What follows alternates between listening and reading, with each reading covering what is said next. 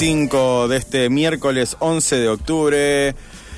Ya estamos cerca del fin de semana largo, pero por sobre todo estamos cerca de una nueva emisión de esto que es un mundo propio, programa que hacemos el operador de turno, en este caso Esteban Fofano y yo, Federico Aicardi. ¿Qué se trata? Te voy a contar. Invito a gente con la que quiero hablar. Fin del fin del espectáculo. Y hoy tenemos eh, a un invitado que, como dije, es eh, poeta, performer, docente, tutor, ¿eh? gestor y un montón de eh, narrador también, eh, escritor de todo terreno, podríamos decir, que es Cristian Molina. ¿Cómo te va, Cristian? Hola, ¿cómo están? Bien, bien, acá estamos. Gracias Bien. por la invitación, che. No, por favor, eh, como todo a todas y a todos les pregunto, eh, origen Rosario o vos sos de otro, de esos, de esos que vinieron de afuera a Yo robarnos el trabajo. Yo vine a robarte el trabajo de esos que son extranjeritos y que cruzan la frontera a robar el trabajo. Soy de Leones, provincia de Córdoba, acá a 160 A kilómetros. 160 kilómetros. Eh, ahí, ¿vos te viniste a estudiar acá? O, Vine, vine a estudiar, Sí. sí. allá 2001, mirá qué linda época. Lindo año para, lindo año para venirse. Año complicado. Sí. Eh, y ya tengo la mitad de mi vida acá. Claro, sos de, de esos que ya son más rosarinos que, o, so- o por ahora son en un 50 y un 50 50. y 50 ya. Para, la pregunta es, ¿tenés el domicilio radicado acá? Por supuesto. Listo, rosarino. Eh, ¿cómo, eh, ¿Cómo era tu vida allá en Leones? Y imagínate que era un pibe de pueblo que no tenía Sí. idea de nada. eh, básicamente lo único que sabía que era le gusta, que le gustaba escribir, leer Ahí. y que quería estudiar algo por ahí. Por ahí. Nada más. ¿Cómo, esta, a mí siempre me encanta esto de, de- preguntarles a los que escriben, digo, que primero, ¿cuál fue el libro ese que vos dijiste, eh, ah, mira, a mí me encantaría también, digo, es, viste que hay un libro que uno lee, no sé cuánto, pero hay uno que vos decís, capaz que yo podría hacer esto, digo, capaz que este, este- esto, esto yo lo podría haber hecho, me hubiera gustado escribirlo, ¿te acordás de eso? Mira, no me acuerdo de un libro en particular, Sí. me acuerdo de varios libros como en un momento muy particular, que era como la adolescencia básicamente, y empecé por la lectura de los modernistas y de Sor Juana. Ah, bien, Sor Juana, tranquilo. Rubén Darío, algo tranqui. Sí. Y eso me encantó, ¿no? Y Mirá. después seguí por Borges, o sea, to- empecé por ahí. Una Ah, cosa vos- delirante, Sí. pero empecé leyendo eso ¿de dónde lo sacabas? de la biblioteca de la escuela. Ah, ah, Porque en mi casa no había biblioteca, olvídate. ah, mirá. Eh, Escuela escuela pública. Escuela pública. Escuela pública de campo, Leones, allá en el pueblo. Y, Y estaba Sor Juana, Sor Juana, Rubén Darío. Darío, Lorca, Borges. También un canon bastante escolar, pero porque teníamos una docente que incentivaba mucho Claro. la lectura. Y algunos me acerqué a través de ella y otros me metí en la biblioteca e iba buscando. Ahí, Porque. Lorca, a ver, vamos a ser sinceros, Lorca no se da mucho en, la- en las escuelas, o por lo menos en la, en la mía no se daba Lorca. Sí, a lo mejor Gabriel García Márquez, y es- eh, esas cosas, pero Lorca es algo... lo dábamos. ¿Sí? Dimos mucho Lorca, dimos poesía, dimos la casa de Bernarda Alba. De hecho, la leímos entre todos. Fue como Mirá. un ejercicio.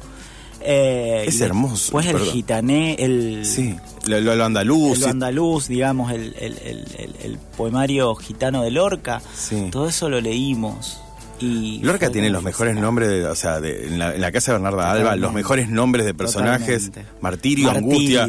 ¿no? Sí, no, no, por Qué eso digo, nombre. qué nombre, pero, digo, ¿y cómo, cómo, Yerma también Ye- en bueno, la Yerma- otra, ¿no? Ahí, ah, Mm. vos sabés que una, eh, una conocida, una, una mujer que daba clase en España, que venía por el lado de, de- de mi madre, me trajo una vez yerma y me dijo, mira, yo te lo regalo, esto te va a llevar al éxito. No sé qué es el éxito, pero lo tengo todavía. Y leí yerma y dije, ¿cómo le pones? Podés poner yerma, le digo. No, tremendo. Tremendo. Nombres, ¿no? Increíble, o sea, increíble porque nadie nunca va a poner, o sea, digo, ese, ese tipo de nombres a los personajes que encierren tanto, o sea, o que tengan el valor, digo, de poner, de nombrar así a un personaje y que ya con el nombre vos decís, bueno, va por acá la cosa, ¿no? Sí, y además Yerma con todo lo tónico que tiene, digamos, todo lo terrenal, lo térreo Sí. que lleva al, al desierto y a todos los demás, bueno, es, es como impresionante, porque además Lorca tenía eso de, de ser un poeta como muy ligado a la tierra, Sí. digamos, a la tierra local de donde sí, salía, ¿no? claro. Entonces, digamos, sus personajes están como llenos de eso y... y bueno, ahí nada, a estabas vos, ahí estabas vos leyendo en Leones. Eso. la casa de Bernarda. Alba, entre todo, entre todo eso, que compañeros, compañeras, eh, leyendo eso. Pero vos podés leer eso, o sea, y eso, que leerlo. Pero ¿qué había? Eh, Tipo, es- esa cosa con medio voraz, como diciendo, bueno, que venga otro, que venga el próximo, que venga. Eso y me pasa a mí, mi- relación con siempre con la literatura es como muy corporal. Sí. Siempre fue así. Entonces me pasa algo con el cuerpo que me lleva a más, a más, a Sí. más y a una cuestión como de una intensidad que se despierta y, y que empieza por ahí. Y eso me pasaba, ¿no? En esa época fue una época de voracidad lectora, de encerrarme Sí. en esa biblioteca. En la biblioteca de la escuela, que había una hermosa biblioteca con un montón de textos Mm. y en la biblioteca municipal también. Yo me pasaba las De tardes Leones. en la biblioteca municipal de Leones, que también es muy grande, y de hecho en la biblioteca municipal leía más filosofía que, que literatura. Me, me río, me río porque realmente me encantan, me encantan los casos, eh, las locuras, digo, en el mejor sentido de la palabra, que, tra- eh, que traen, voy a poner traemos, digo, la gente que, que escribimos. Digo, porque hay un algo ahí. Eh, eh, vos sabés que el otro día, el lunes, en Falso Vivo, hoy a, la tarde, había venido Alberto Ajaca, un actorazo eh, de, Buenos Aires, y que decía, le pregunté, yo le digo, bueno, pero, a ver, él tenía una empresa gigante, la dejó por, o sea, por el teatro. Digo, pero ¿qué te da esce- el escenario? Me dice, en el escenario no hay tiempo, no hay espacio, y yo soy una mejor persona. Dice. Pensaba, digo, y lo traspuse, digo, cuando uno está en una que está escribiendo, digo, uno siente que todo empieza como a adquirir un sentido. Lo que no tiene sentido, ahí es como diciendo, bueno, acá hay algo. En la lectura también, viste, cuando encontrás esos textos que vos decís, esto es increíble, yo podría estar viviendo en este estado. Y yo me lectura". podría pasar el tiempo así, Claro. básicamente, ¿no? Sí. Cuando eso pasa es maravilloso, porque es como. Es como una elección, pero al mismo tiempo es la afirmación de una fascinación que pasa por el cuerpo, la cabeza, por todos lados, al mismo tiempo, y como que vos quedás ahí encantado y enganchado en esa. Mm. Y me pasaba eso, me pasaba eso. Había en, en la biblioteca. Estábamos en la biblioteca de En la biblioteca municipal de Leones había toda una colección de filosofía y no me leía los filósofos más contemporáneos. No, no. Leía Descartes, qué sé yo, 13, 14 años, ¿me entendés? Eh, nada, yo lo pienso hoy en retrospectiva, es una locura. Y lo más loco es que yo empecé por ahí, por ahí y llegué a la contemporaneidad. Claro, empezaste de atrás, de atrás para adelante. Claro, no empecé como suele ser como más habitual ahora empezar desde lo contemporáneo y te Sí. vas hacia atrás. No, no, no. Yo empecé leyendo desde ahí. Y eso fue como, como una experiencia rara y al mismo tiempo como un aprendizaje enorme. ¿eh? Es que me imagino, eh, nada, estar ahí metido entre, por eso, entre Sor Juana, Descartes, eh, a lo mejor, no sé, Kant, no sé, todo, todo, entre la filosofía y la literatura eh, moderna, ¿no? O sea, pero después llegas acá eh, y también, y, digo, ese bagaje que te empiezan a dar en primer año y todo eso, vos lo te lo venías trayendo, digo, de la Biblioteca de Leones. Digo, o sea, hiciste de una, alguna forma el pack en Leones. El pack lo hice en Leones. En Leones. Tal cual, sí. De hecho me fue muy fácil el pack justamente por Ah, eso. claro, dije, sí, sí, Sí, mira. Ya está, todo esto, ok. todo esto. Hasta Nietzsche. Eh, por eso digo, nada, sí. Eh, nada, eso fue, fue recontra, recontra fascinante. Y después, bueno, fue encontrarme. Acá fue como más complicado porque hablábamos de Elena, eh, le Sí. cuento al público que hablábamos de Elena Aníbal Sí. hace un rato. Gran afuera, poeta cordobesa. Gran poeta cordobesa. Y en una entrevista que, que le hice a Elena hace un par de años, Elena dijo algo maravilloso. Siempre le repito esto porque para mí fue como revelador. Eh, ella dice, bueno, yo vivía en un pueblito de Córdoba, chiquito, en mi casa no había biblioteca, éramos pobres, y qué sé yo, entonces a mí me encantaba leer y escribir, no sé cómo llegué a eso, y, y siempre cuando se arman problemas con la literatura, dice, yo lo miro como desde afuera porque me siento extranjera a ese mundo. Claro. ¿no? A mí me pasa eso. Y a mí me pasó eso, o sea, yo vine a Rosario, de un pueblo chico, y siempre me sentí extranjero durante Sí. mucho tiempo, hasta el día de hoy me siento como extranjero y ajeno a ese mundo, ¿no? Sí. De hecho, bueno, qué sé yo, en mi casa no había profesionales, nada, o sea, eh, fue partir como de cero y para mí esto es como un mundo que yo nunca termino de conocer y siempre me termina resultando ajeno, extraño Mm. y sin embargo estoy en el medio, o sea, es Claro. como todo eso no deja de, de resultarme extraño. Pero tiene algo de bueno, sobre todo. Digo, de, de alguna forma, digo, extraño también es sorprendente. Digo, Sin duda. O sea, porque, a ver, no sé, no sé las letras, en, o, s- o sí, eh, en el análisis o en la cuestión académica de las letras, digo, porque te, sos uno de esos casos raros, digo, que a su vez de ser un estudioso de las letras escribe. O sea, eh, que, que, que pa- que pasa eso, digo, pero en ese planeta donde, donde vos me decís, me siento extraño, también te dan ganas de seguir descubriendo cosas, sea en la literatura o sea en el estudio. Digo, eh, yo, en mi casa había un montón de libros, pero eh, recuerdo que cuando, esto que hablábamos, que hablábamos hace un ratito, cuando descubrían, eh, cuando en mi casa se descubría algo, o sea, eh, algo nuevo, era como un festejo, o sea, cada uno decía, no, mirá, porque yo me acuerdo de ir a acompañar a mi vieja a la, a la- defensa de tesis de doctorado, en la, en la UBA y ella contaba una anécdota que la contaba con una pasión, que había descubierto algo. Obviamente yo, 20 años, no me importaba, digo, qué? Digo, pero viste, era algo así. Me pasó después de haber, eh, me- haberme metido a escribir y todo eso, que son esos pequeños logros que son tuyos nada más. Pero que vos decís, no puedo creer lo que está pasando acá. Y que le dan un sentido, Leo, a, a esto, a seguir investigando, y a seguir haciendo, porque de por sí, es, es, nadie te pide que lo hagas. O sea, No. No. Pero también digo, eso del hallazgo siempre está, digamos, porque... Pero al mismo tiempo es como una condición en mi caso, digamos. Mm. Es como una condición de extranjería, incluso de los grupos de Rosario. Me costó Claro. mucho entender la dinámica, digamos. Me llevó mucho tiempo. Fue como, como una adaptación lenta. sí. Eh, y, y sin embargo, bueno, eso, es- eso esa sensación siempre me acompaña y esto de lo sorprendente siempre que Mm. tiene la, la escritura o este mundo no deja también de, de atraerme, porque Sí. está la atracción, ¿no? También está el abismo sí. en eso, ¿no? Sí. Es como la atracción y el abismo, las dos cosas. Y además, digo, bueno, está, estaba el Cristian, el Cristian lector, el Cristian filósofo, el Cristian. Pero digo, ¿cuándo, ¿cuándo empieza a arrancar el Cristian que escribe? O sea, No, eso es antes. es antes. O sea, sos- o sea, vos haces todo antes.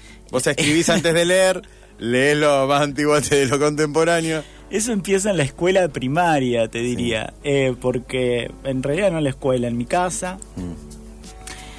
Eh, y yo había empezado a escribir y escribía cosas. Sí. Y una vez me pasó eh, que esto sí para mí, eso sí me acuerdo. No me acuerdo de la primera lectura, pero sí me acuerdo de la primera vez que supe que tenía que ser escritor, digamos. Sí, de eso me lo acuerdo.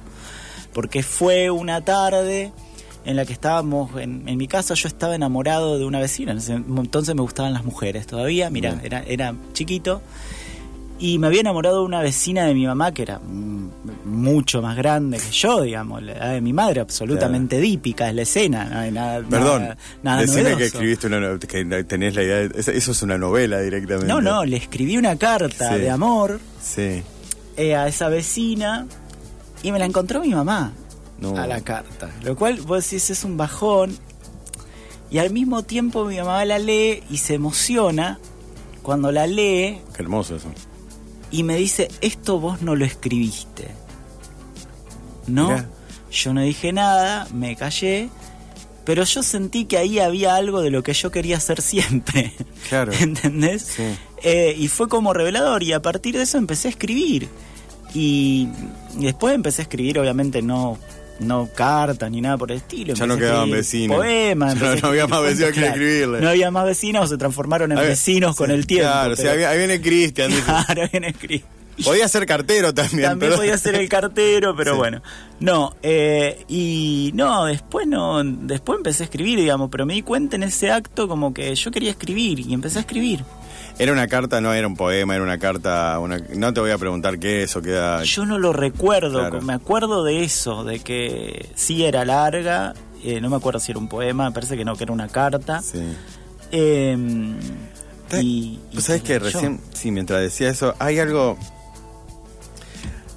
Es una, no sé si es una bola lo que voy a decir o no, pero hay algo del tema del enamoramiento y del amor, digo, que, que cuando vos lees algo de alguien, o sea, no, no enamorado de una persona, sino enamorado de, de- lo que está haciendo, eh, creo que es- esos son lo- los libros o los textos que te, que te contagian. Digo, después te das cuenta cuando hay una fórmula. O sea, y que no importa, o sea, no estoy hablando de éxito, sino que vos decís, ah, esto es uno más uno es igual a dos, por dos es cuatro. Pero vos te has dado cuenta, digo, de, porque por lo que contás sos de esas personas, las que tienen que estar como medio enamoradas de lo que están haciendo, digo, para escribir.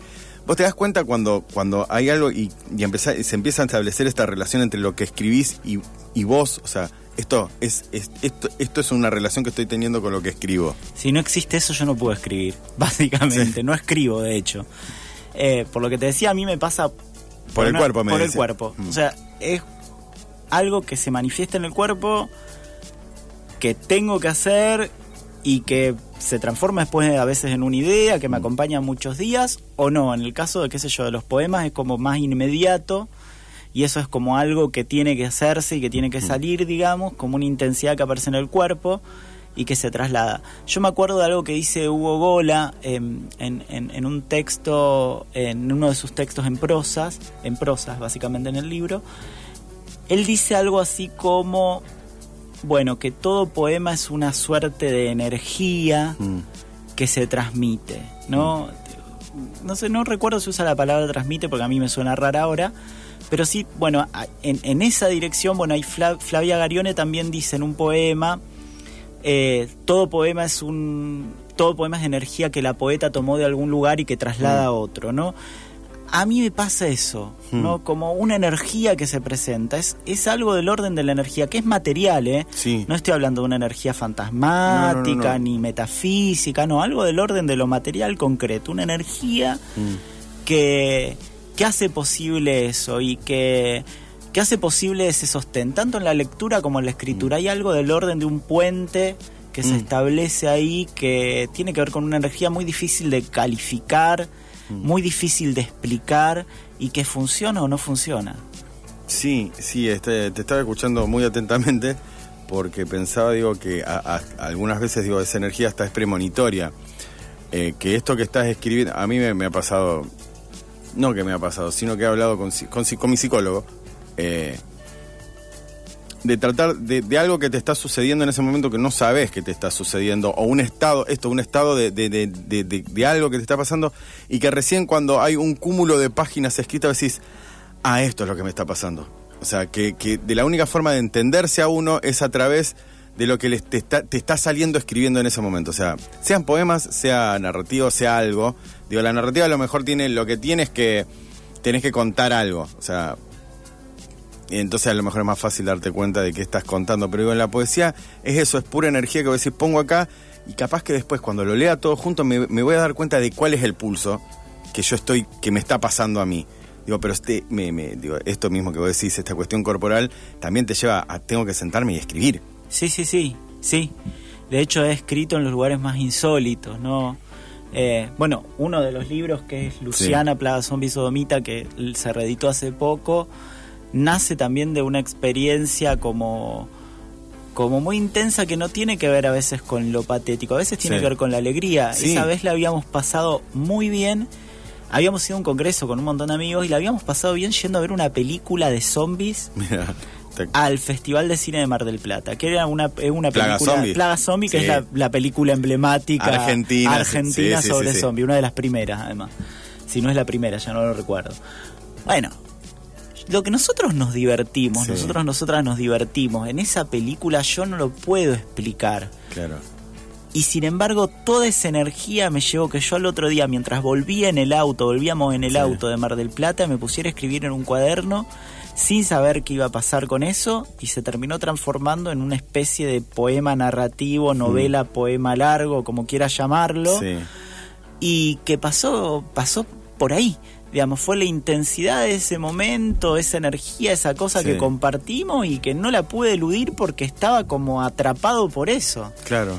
Y, y bueno, ese es un poco lo que. Pero está bueno pasa. lo que decís, digo, esto de. De salir, digo, de- del escritor que tiene que estar muy mal tirado en el coso, abrazado, abrazado a una botella semi vacía, para poder escribir algo que tenga sentido. Porque en realidad, o sea, digo, que tenga sentido, que tenga, o sea, no, solamente escribimos desde la tristeza. Y es una boludez. No, se puede escribir desde todos los estados anímicos. Sí, No, tampoco solo desde la alegría, también se puede escribir desde la tristeza, pero no solo desde ahí, digo. claro. Eh, y no sé si tiene que ver con estados anímicos. No, es Tiene esto que va a decir con una pulsión. o Como sea, algo de lo intran... No Sí. sé, no se puede explicar tan fácilmente, Sí, pero... Yo pienso que es una locura de por sí mismo, Sí. o sea, dedicarle un montón. Mira, yo siempre cuento la misma anécdota que es. eh, eh, yo te- escribí una novela que se llama Oliveros, que sale pronto, eh, que fue la escribí en la pandemia. Eh, entonces estaba, yo no te miento, cuatro o cinco horas por día, taca, taca, taca, taca, taca, taca, taca, taca, taca. Y todo, toda mi vida, o sea, toda mi, o sea, mi vida que estábamos encerrados con, con mi pareja y sus hijos, yo le contaba, no, vos no sabés, ahora, tal está yendo a tal lado, tal está yendo a tal lado. Y mi entusiasmo, no, obviamente, o sea, mi mujer me, me escuchaba, pero alguna vez me decía, bueno, ya está. Ya está, basta, Claro, cortala. Analizando de atrás, digo, es un estado muy de mucha locura, digo, eh, de mucha, de mucha locura y de mucha enajenación en algún punto, en el cual uno se mete cuando se está escribiendo algo. Es como, Sí. es sentarse, o sea, horas, horas y horas, para algo que no sabes a dónde va a ir, no sabes, o sea, sí me parece fantástico porque a mí me puso muy contento, me sacó de la, de la pandemia, yo estaba viviendo en otra, pero después eso, o sea, si vos posee en términos económicos, digo, no de dinero, económico, digo, estoy haciendo algo, no tiene ningún tipo de sentido. No, y es, intransferi- es intransferible, ¿no? Digamos, porque justamente eso que te estaba pasando, vos lo contás y qué sé yo, y qué sé yo, te van a mirar como diciendo, bueno, sí. Sí, otra vez. Pero donde está, donde pasa eso, Sí. es quizás en la escritura. A lo mejor cuando se lee el texto pasa otra cosa. Sí. ¿No? Y ahí hay algo de eso que sí está. Sí. ¿No? Esa fuerza, esa vitalidad que te asalta o lo que sea, que sea eso, esa energía.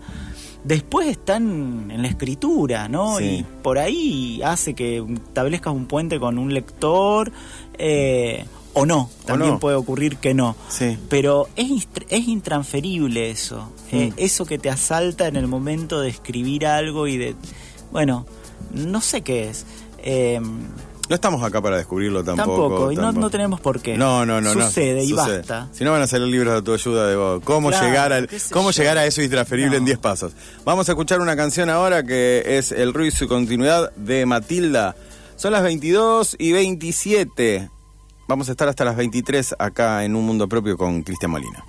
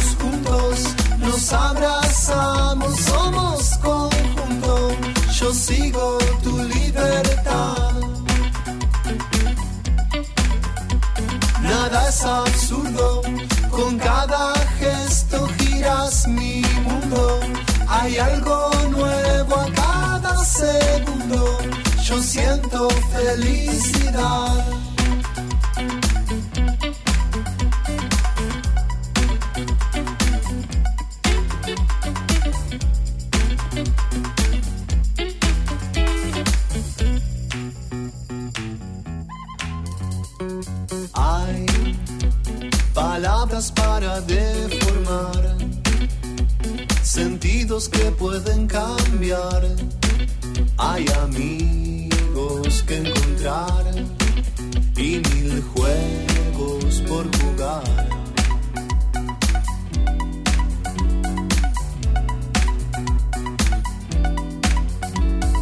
Tu mirada limpia es un lugar a donde anhelo regresar.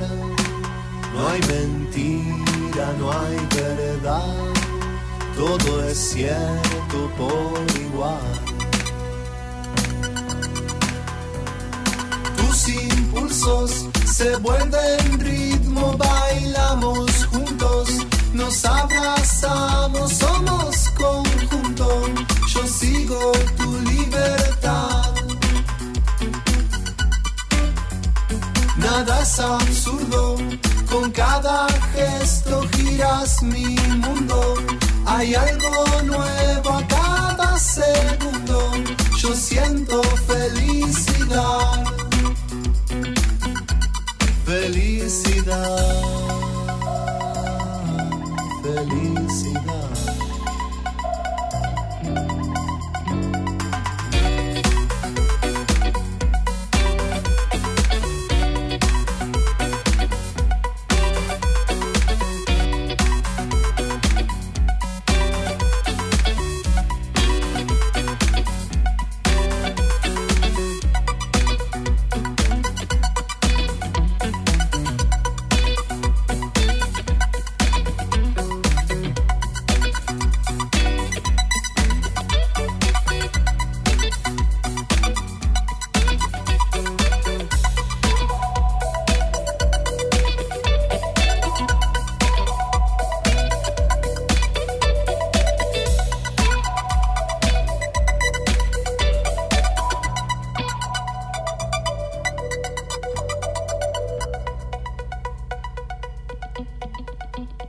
Radio Universidad 103.3. Espacio cedido por la Dirección Nacional Electoral. Tenemos trabajo y tenemos al que trabaja todos los días para cuidarlo. Masa. Tenemos con quién, tenemos con qué. Unión por la Patria. Sergio Massa, Agustín Rossi. Candidatos a presidente y vicepresidente. Lista 134. Espacio cedido por la Dirección Nacional Electoral. Enfrentemos el ajuste del gobierno, la derecha y el FMI. Ni cómplices ni sometidos. Miriam Bregman, presidenta. Nicolás Vilcaño, vicepresidente de izquierda. Lista 136. Espacio cedido por la Dirección Nacional Electoral. Tener un país federal vale, porque eso significa que trabajar, estudiar, cuesta lo mismo en cualquier rincón de la paz. Precisamos un país normal. Juan Schiaretti, presidente. Florencio Randazzo, vicepresidente. El voto que vale para ser un país normal. Hacemos por nuestro país. Lista 133. Espacio cedido por la Dirección Nacional Electoral. Tenemos trabajo y tenemos al que trabaja todos los días para cuidarlo. Masa. Tenemos con quién, tenemos con qué. Unión por la Patria. Sergio Massa, Agustín Rossi. Candidatos a presidente y vicepresidente. Lista 134. Espacio cedido por la Dirección Nacional Electoral. Argentina tiene todo, pero los argentinos no tenemos nada. Tenemos un país rico, pero más de la mitad de los chicos no tienen para comer. Te propongo terminar con el kirchnerismo de verdad y para siempre. Los argentinos tenemos todo, todo para ser un país ordenado. Patricia Bullrich, Luis Petri, candidatos a presidente y vicepresidente de la Nación. Juntos por el cambio, lista 132. Espacio cedido por la Dirección Nacional Electoral. Como Luis Ormes Wiener, junto a Mónica Fein, vamos a seguir trabajando en defensa de Santa Fe. Esteban Paulón, candidato a diputado nacional por Santa Fe. Lista 506, la Fuerza de Santa Fe. Hacemos por nuestro país. Espacio cedido por la Dirección Nacional Electoral. Los argentinos necesitamos un cambio de raíz. Hace décadas que tenemos un modelo de país empobrecedor, donde los único que les va bien es a los políticos. Hoy tenemos la oportunidad de poner un punto y aparte, de empezar a reconstruir una Argentina distinta, próspera, sin inflación, libre, pujante y segura. La libertad avanza. Javier Milei, presidente. Victoria Villarruel, vice. Lista 135. Espacio cedido por la Dirección Nacional Electoral. Señoras y señores, tenemos a alguien que no tenía por qué agarrar. Y teniendo la deuda más grande que un país contrajo en la historia, agarró el fierro caliente igual. Tenemos litio, gas y petróleo. Tenemos campo. Tenemos ríos y mucha gente que la rema. Tenemos deportistas que nos necesitan. Y tenemos alguien que no los va a tachar. Porque ¿sabés qué es lo mejor que tenemos? Argentinas y argentinos que ahora pueden decir, tenemos con quién, con qué. Masa. Unión por la Patria. Sergio Massa, Agustín Rossi. Candidatos a presidente y vicepresidente. Lista 134. Radio Universidad 103.3. Seguinos en Instagram, arroba un mundo propio taller.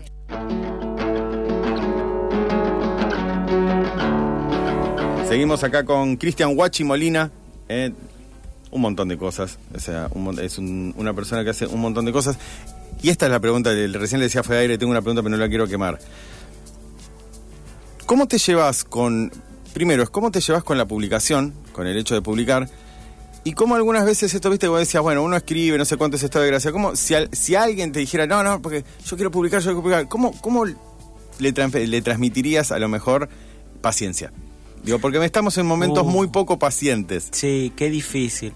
Bueno. O si sos de eso, de que en realidad pensás que hay que tener como una paciencia, digo, hasta que algo decante, digo, y eso que decanta. Mira, yo con, la, con las publicaciones soy medio raro. Eh, a mí me cuesta mucho ocuparme de eso. Hmm, Eh, me cuesta mucho. Cuando tengo un texto por ahí lo paso a dos o tres personas a ver Sí. si funciona, si no, listo. No me, no me ocupo demasiado. De hecho, no estoy como muy pendiente de eso. Claro. Porque me interesa más la otra experiencia de todo lo que hablábamos Claro. antes. ¿no? Claro, sí, sí, del. Y después, si sale publicado, no sale. De hecho, tengo libros enteros sin publicar y cosas así. Tampoco estoy buscándole, o sea. Mm. Es como. Como que me voy moviendo ahí. De hecho, de todas maneras, tengo muchos publicados, pero porque Sí. o me han pedido, o los acerqué y se dio y salieron y. y Sí, porque escribís mucho. Eh, y escribo un montón.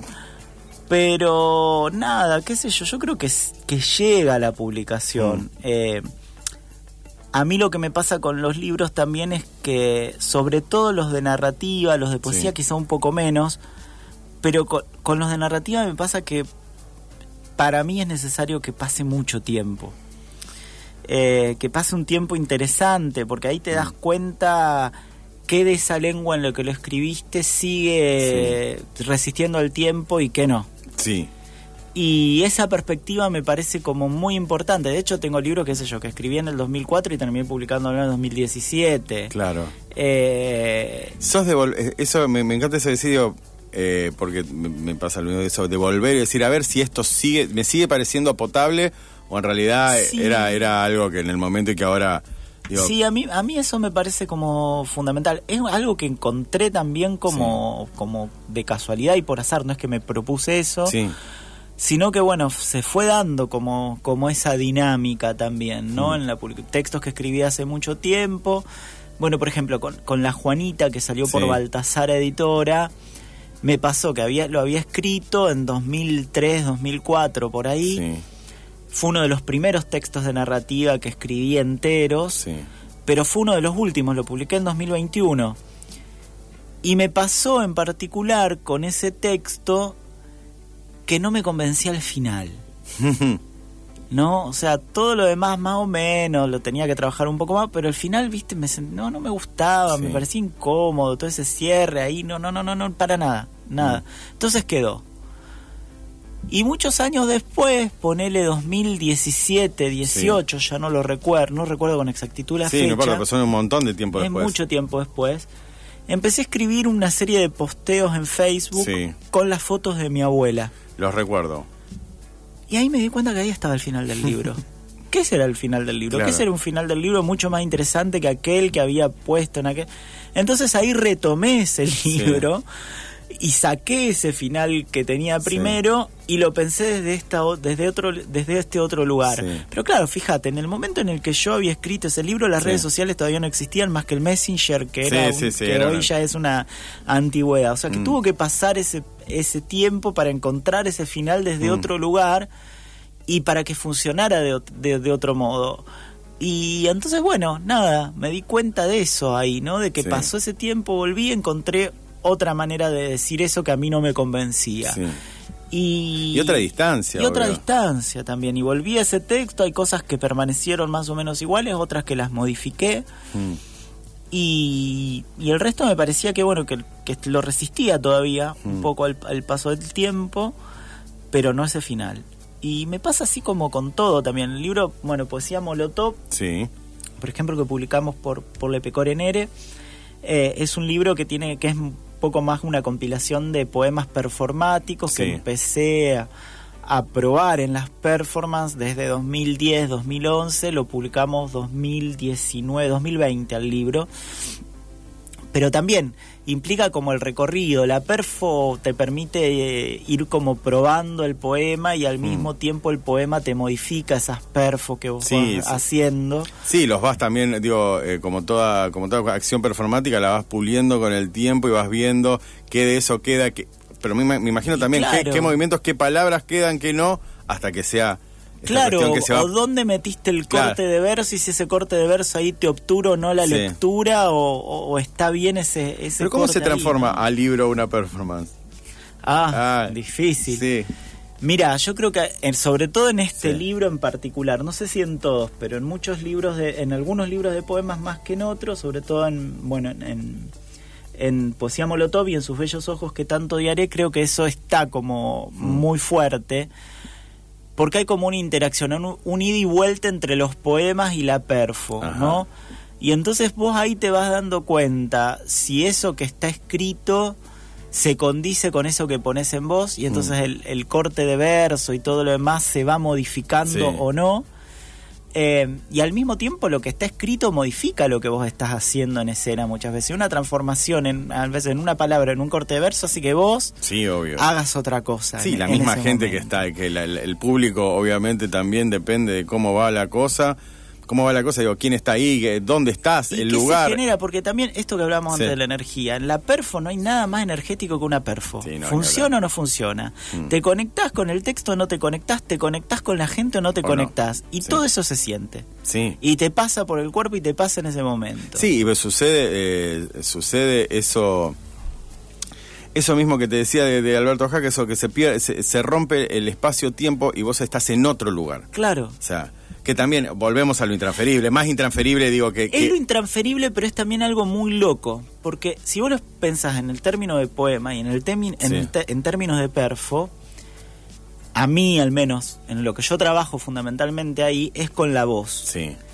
Y la voz es aire que Sí. viene del mundo, que Sí. pasa por tus cuerdas vocales, que vuelve al mundo y le llega a otro. Entonces hay un movimiento material ahí Sí. que circula, que mueve energía y eso genera impactos en vos mismo Sí. y en la materialidad y en la materialidad del poema, Ajá. ¿no?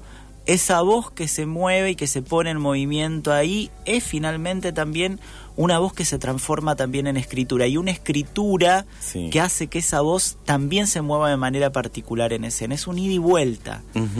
Y, y eso es como muy particular, al menos la forma en la que pienso esta escritura de estos poemas Sí. en particular está pensada desde ahí, ¿no? Te quería preguntar porque eh, esto en relación a lo que acabas de decir, que por sobre todo que decías, bueno, estos poemas estuvieron pensados desde una for desde un, desde la voz, de una forma de decir y de algo. eh, y es desde la más pura ignorancia o desde más puro prejuicio que lo voy a preguntar y como es mi programa puedo hacerlo. No, esto. Algunas veces sucede que, o por lo menos eh, ve- veces que ido a ver lecturas de poesía, hay algunas que, digo, siempre algunas personas me encanta, pero casi siempre tiene que ver con esto, con una forma, no, no tanto con el poema, sino con la forma eh, de decir. Pero hay como un efecto contagio de que todo termina siendo de esta forma, porque esta forma es la forma en la que se leen los poemas. Digo, Bueno, porque también hay, bueno, esto lo dice Ana Porrúa en un libro que se llama Caligrafía Tonal, sí, hay eh, tradiciones de lectura claro. y hay formas en las que la voz se predispone y se, y se, se producen encadenamientos con determinadas tradiciones. Mm, Esa forma de leer tiene una tradición que es una tradición más de la lectura neutra, sí, que tiende a eso, al corte neutro, pero otra cosa es la lectura que tiende más a lo gri- al grito, Sí. ¿no? Digamos, son tradiciones distintas también. Ajá. El tema es lograr, bueno, encontrar ahí una voz sí, que, le dé carnadura a eso que estás Claro. Mm. haciendo, que imprima algo un poquito singular en esos entramados, sí.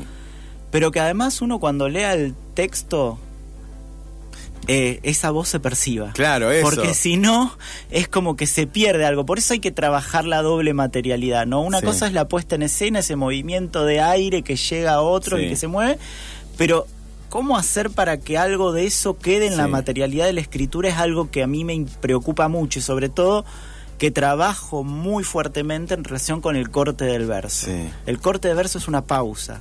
Claro. Entonces esa pausa hace algo en la lectura, ¿no? Sí. No la podés esquivar. Y a mí me parece como muy importante ese trabajo.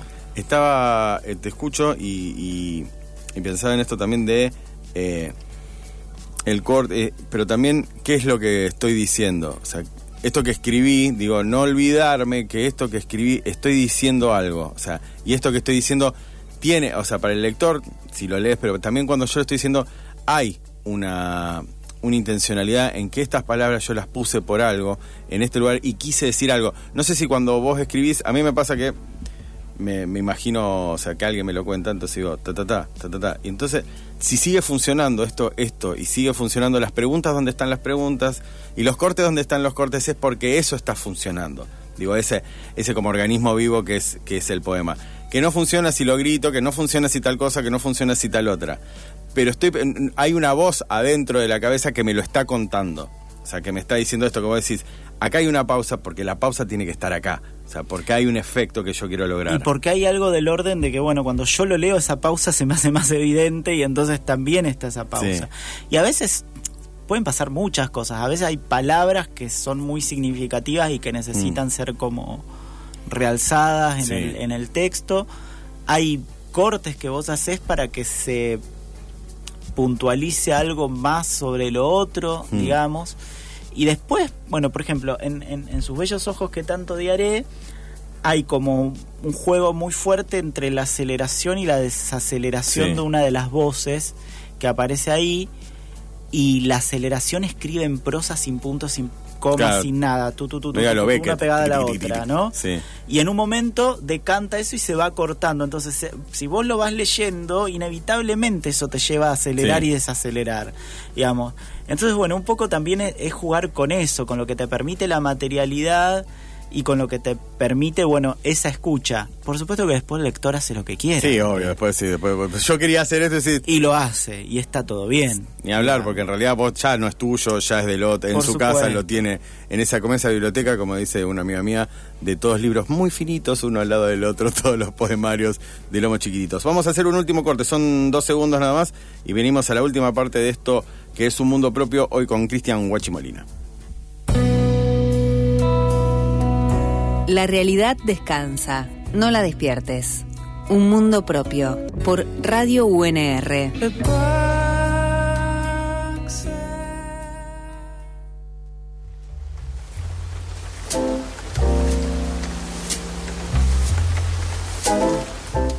Te voy a invitar a que te pongas. Te voy a invitar a que te pongas los auriculares. Porque así como vos decías jugar con la voz, yo solamente tengo un programa de radio para hablar de esta forma. ¿Por qué? Porque puedo. Y, pero igualmente para, siempre tuve que armar una excusa para hacer esto. Y es una pregunta. Es una sola pregunta, que es la siguiente, que es, Cristian, ¿qué te enamora aún de esta vida? Uf, qué difícil, muchas cosas. Eh, sobre todo los afectos, la gente que, que quiero, que son muchos y muchas por suerte. Y lo mágico es cuando encontrás gente en la que hay reciprocidad en los vínculos.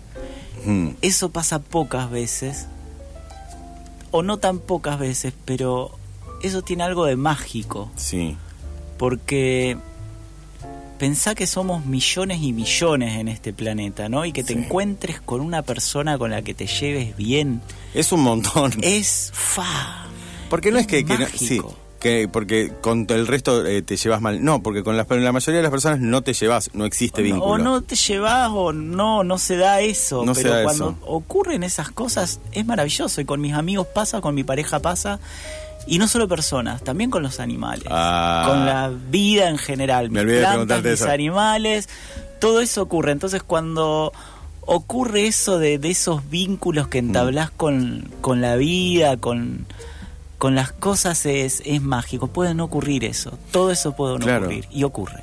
Vos sabés que es- eh, eh, eso mismo, he pensado muchas veces esto, digo, esto que está sucediendo acá, tampoco es que, o sea, todas las mañanas me levanto y digo, agradezco todo lo que está alrededor mío, porque si no parezco un psiquiátrico. No. Pero sí hay, hay veces, digo, que me- este, siempre digo el, el mismo ejemplo.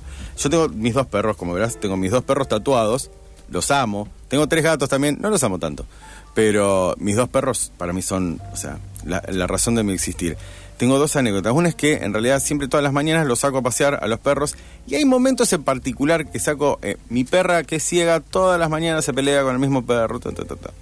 Pero sí hay veces que yo digo, por ejemplo, un lindo día, hoy hace un, eh, o sea, una mañana lindo, decís, no hay mucho más que esto en la vida, digo, pasear a los perros, digo, que no haga ¿Qué tanto es frío, eso? claro, ¿Qué que no, que no haga tanto calor, digo, es esto, digo, e- esa conexión, eso mismo que decís, este vínculo es algo como que, che, también, digo, aprovechalo porque está bueno. Claro, escúchame, ¿qué más queremos que pasarla bien con otros? Claro. Sean animales, sean humanos. Pero acá hay una cosa que, me, que, que te, que te voy a contar. Me pasó una vez con mi este, este es mi perro Elvis, que es el perro que tengo desde que tiene dos meses, ahora tiene 11 años. Ponele a los tres años que haya tenido él. Una vez lo miro, yo pienso, yo pienso, y esto es una estupidez mía, pienso que él piensa cosas. O sea, porque me mira como muy Yo también pienso que los míos piensan cosas. Por eso. Es más, pienso que hablan. Sí, sí, eso también. Todo. Entonces lo miro y me, me doy cuenta de una cosa. Este perro se va a morir antes que yo. Y para mí es una cosa que me mató, me destrozó, porque dije... y te destruye. ¿Y sabés qué me pasó esto? Lo que vos está, lo que vos estás diciendo. Acabo de establecer un contrato con el sufrimiento. Digo, la voy a pasar muy bien con mi perro, pero lo mal que me voy a sentir cuando se muera. Digo, Sí. ¿Por qué? ¿Por qué hice esto? Digo, bueno, por todos estos días, digo, todas estas cosas que valen la pena. Claro, pero al mismo tiempo, no, digamos, Sí. la muerte es inevitable Inevitable. para todos. Sí. Nos vamos a morir todos. Todos. Sí, y se van a morir todas. todas las personas. O sea, entremos a deprimirnos. Sí, todos. sí, sí. Todas las personas que queremos se Pero van a algo- morir. pero lo mágico Sí. no deja de ser que vos te hayas encontrado con ese perro Ah, sí, no. En esta vida donde somos tantos y tantas Mm. y que la hayas pasado bien. Claro, es que es eso, ¿no? O sea, pero cómo, a ver, nos quedan por suerte varios minutos todavía. Eh, creo que esto mismo que vos estás diciendo es un pensamiento muy moderno, o sea, no posmoderno, sino todo lo contrario, muy moderno, del, de, de establecer, digo, compromisos en el sentido de esto, compromisos afectivos. Dice, che, es muy difícil esto lo que está sucediendo, es muy improbable. O sea, no hagamos como que es una boludez. No, no, cuidémoslo, a ver cómo, cómo lo cuidamos, ¿no? Pero estamos viviendo como en una época donde eh, todo tiene que ser como menos, o sea, menos importante. Porque capaz estamos más frágiles, porque si pensamos realmente esto, est- eh, las relaciones que establecemos son importantes, y mira si las perdemos, no importa. Tengo que ser yo con mi tiempo y esto porque es lo único que puedo manejar. Digo, ¿cómo? Nada, a mí me encanta, me encanta eso, digo, me casé, o sea, imagínate, o sea, acto más idiota, digo, que, que, o sea, y hermoso, digo, inútil y hermoso que hay, no hay. Pero digo, ¿cómo sostenerse, digo, en, en ese pensamiento que vos tenés sin eh, caer en las fauces de no importa nada, todo es al pedo, ¿para qué hacemos las cosas? No, yo creo que la clave ahí está en disfrutarlo y en, en definitiva ni siquiera hay que sostener ni el pensamiento ni el vínculo. En esos casos las cosas fluyen o no, Claro. digamos, y se dan, digamos. Vos a tu perro no lo vas a dejar de amar nunca. Nunca. Justamente por ese vínculo que se da y que no va a dejar de ser así. Y con las personas que te encontraste, bueno, hay algunas que sí, que te terminan decepcionando, pasan un montón de cosas en los Sí. vínculos. Uno decepciona a los otros. Uno decepciona a los otros claro. y demás. Pero mira, eh, cuando la relación es auténtica y tiene la potencia esa del encuentro mágico, puede pasar un tsunami Sí, y la cosa se va a recomponer y va a seguir. Mm. Eh, y eso es como que está sostenido más allá de, de lo que puedas querer sostener. Sí. Se sostiene. Punto. No sé cómo, pero se sostiene. Hay vínculos que se sostienen y eso está buenísimo. Mm. Y hay otros que, bueno, que no, cada vez más difícil, es cierto. eh, y es como. pero es más difícil porque pero- nos quieren, digo, no, a ver, no voy a decir nos quieren, pero sí eh, es más difícil, porque es muy difícil esto, no, no convencerse de, o sea, de que el tiempo es poco y que yo lo tengo que usar para mí, no para otros. O sea, es un, o sea, es Sí, pensamiento. eso ult- está cada vez más. Claro, fuerte. por eso digo, o sea, es, es, es una boludez, es como como si en realidad pensar de avanzada es que no, no tengo que tener ningún lazo, porque tengo que viajar, tengo que conocer un montón de lugares, tengo que hacer. El tiempo se me acaba, pero no deja de ser el pensamiento más capitalista que existe en el mundo, que es Acuerdo. yo conmigo, o sea, y para mí. Pero es muy difícil, digo, capaz que está la literatura también esto para estar con, digo, es- esto mismo. El festival de poesía, pensábamos antes, digo, el festival de poesía no deja de ser un encuentro con otras personas. Sin duda. Todos gente sensible. Y con la que te querés volver a encontrar Claro. siempre, digamos. Eh, y seguramente te vas a volver a encontrar. Y sí, es eso. Me parece que está bueno esto de poder habilitar esos lugares de encuentro en, en- en múltiples, en múltiples niveles. en- eh, y, y bueno, esto, no preocuparse demasiado. Las relaciones fluyen o no fluyen. Y yo creo que los vínculos se sostienen. Los importantes y en los que ocurre esa magia de encontrarte, eh, algo ahí se sostiene. Se sostiene y, y es difícil que, que eso se rompa. Bien. Puede transformarse, pero no creo que se rompa. Mira, nos quedan cinco minutos, así que te voy a preguntar una boludez ahora. Me encanta. ¿Estás viendo algo? Eh, ¿O leyendo algo que puedas...? O sea, vamos a la charla, la charla de Ah. peluquería. Digo, ¿estás viendo algo o algo que quieras recomendar al público? Tenemos cinco minutos. Porque no quiero seguir ahondando porque cerraste tan bien. Ese es un buen final. Ese es un buen final. Digo, pero cerraste tan bien que podemos ahora hablar de boludeces. Eh, Eh, estoy viendo la serie Heartstopper de Netflix, mira, que es una serie de adolescentes y de que están eh, teniendo una relación eh, homosexual homoafectiva entre ellos, pero que está narrada desde fuera de la lógica del drama. Ah, mira. Y eso me interesa mucho, es como una nueva manera de pensar, digamos, los Sí. vínculos sexo, sexoafectivos di- disidentes. Sin y que caer que el- está bueno. el- en el drama, sin en caer- la patologización. claro, la pobre en historia demás, de la este- pobre historia. del chico que a la chica no estoy, podía. Estoy en esa ahora. Además, bueno, de mis lecturas que son más académicas, que no voy a No, no, no, recomendar. no la recomiendo, Aunque podrían eh, eh, meterse también ahí, pero, pero sí estoy con esa serie y estoy como medio enganchado. Eh, te recomiendo una película que sí es un dramón, no sé si la viste, un dramón, dramón tremendo que se llama Close, una película... Ah, no la vi todavía, pero me la Oh, recomendaron. No, una película belga que es dramón bellísimamente triste, que, que yo siempre la recomiendo, digo, porque... Nada, eh, viste cuando decís no tiene golpes bajos, pero está bien, es de movie. Y movie, o sea, si vos agarrar una película de movie, sabés que la vas a pasar como el orto. O sea, la próxima hora y media, por más que te diga, eh, dos niños se encuentran a jugar al fútbol y son felices por un rato. Y después en realidad están en el medio del, de Irán y cae una bomba. Pero mirala, mirala. Me- y si no, la serie Me la recontra recomendaron. We Are Who. We Are, We Are Who We Are, que también es, es muy maravillosa esa serie. Buenísimo. Eh, pero quiero que te lleves algunas recomendaciones de acá, porque me encanta hablar de películas, me encanta hablar al pedo, como te habrás dado cuenta. A mí también, a mí Sí, también. eh, así que bueno. Te agradezco un montón, Cristian, No, que hayas venido. Eh, como te dije, ibas a sobrevivir, tenías que venir relajado nada más. Eh, así que, nada, eso. Eh, te agradezco un montón que hayas venido. Estuvo buenísimo haber pasado esta hora contigo. Y nos despedimos ahora con la gente. Ahora viene la gente de vino de conversación, ¿no? Sí. El miércoles que viene, ¿qué día es? Eh, 18. Bien, el 18 no sabemos a quién vamos a invitar, pero el 25 están todos invitados a eh, la última emisión de Narradores que va a estar Melina Torres y Claudia Piñeiro en la en la el gran salón de la plataforma de la Bardén, así que despedimos todo con bombo y platillos. El año que viene ojalá siga, no sabemos vamos, dónde vamos a estar, pero ojalá siga. Nadie, nadie sabe dónde va a estar el año que viene. Por eso. Pero a Melina Torres vayan a escucharla. La quiero mucho a Meli, amiga. Eh, así que sí, también, a Meli la queremos mucho de acá, así que eso, nos vemos el miércoles que viene. Chau.